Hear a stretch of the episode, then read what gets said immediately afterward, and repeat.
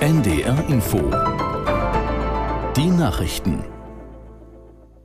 Um 8 Uhr mit Gabriela Kühne. Nach den Meldungen folgt eine Unwetterwarnung für den Harz. Die Hochwassersituation in Teilen Niedersachsens spitzt sich zu. Die Pegelstände vieler Flüsse steigen weiter an. Bertil Starker aus Hannover fasst zusammen, wo die Lage gerade besonders angespannt ist. An der Aue in Rodenberg im Landkreis Schaumburg zum Beispiel. Da haben die Behörden die Anwohner dazu aufgerufen, Wertsachen aus ihren Kellern auszuräumen, Schöpfkellen und Pumpen bereitzuhalten und sich, wenn möglich, in den ersten Stock ihrer Häuser zu begeben. In Neustadt am Rübenberge bei Hannover werden Sandsäcke am städtischen Bauhof ausgegeben, denn die Leine steigt weiter an. Und das dürfte sich in den kommenden Tagen nicht ändern. Aus der Prognose des Niedersächsischen Landesbetriebs für Wasserwirtschaft, Küsten- und Naturschutz ist noch nicht absehbar, wann der Scheitelpunkt erreicht wird. Im Land Landkreis Hildesheim hat sich die Lage an der Innerste und an der Lamme in der Nacht stabilisiert. Als neuralgischer Punkt gilt weiterhin Saarstedt. Dort fließen die Leine und die Innerste zusammen. Sorgen gibt es unter anderem noch in Hanmünden. Dort steigen Fulda, Werra und Weser an. Auch im Nordwesten warnen die Behörden vor Hochwasser, etwa an der Haaren in Oldenburg. Nach Hinweisen auf mögliche Anschläge hat die Polizei gestern Abend den Kölner Dom durchsucht und über Nacht verschlossen.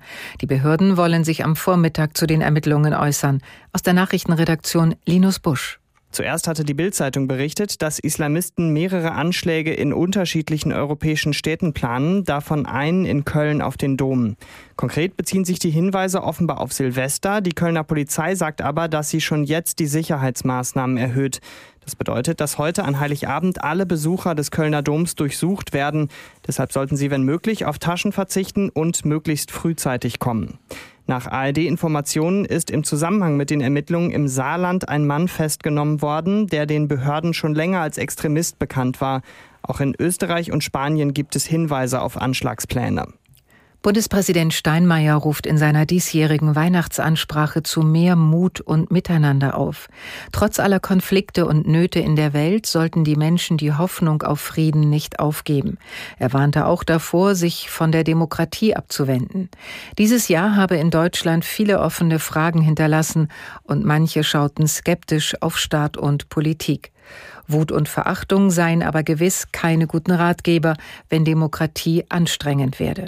Die Weihnachtsansprache von Bundespräsident Steinmeier wird morgen Abend unter anderem in der ARD ausgestrahlt.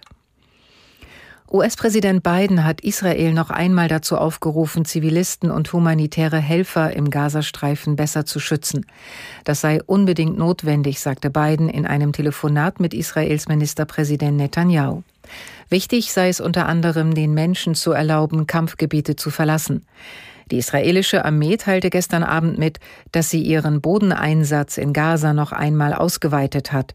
Es gehe vor allem darum, terroristische Strukturen der Hamas in Tunneln zu zerstören. Das waren die Nachrichten.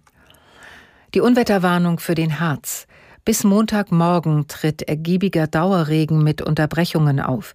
Dabei werden weiterhin Niederschlagsmengen zwischen 70 und 100, in Staulagen bis 120 Liter pro Quadratmeter erwartet. Das Wetter in Norddeutschland. Heute überwiegend dichte Wolken und immer wieder Regen bei 8 bis 13 Grad.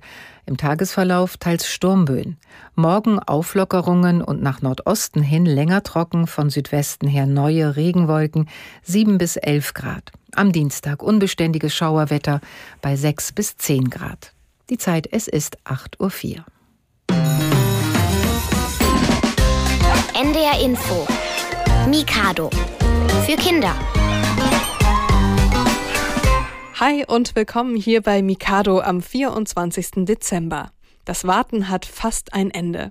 Das letzte Türchen vom Adventskalender ist geöffnet und heute Abend ist es endlich soweit.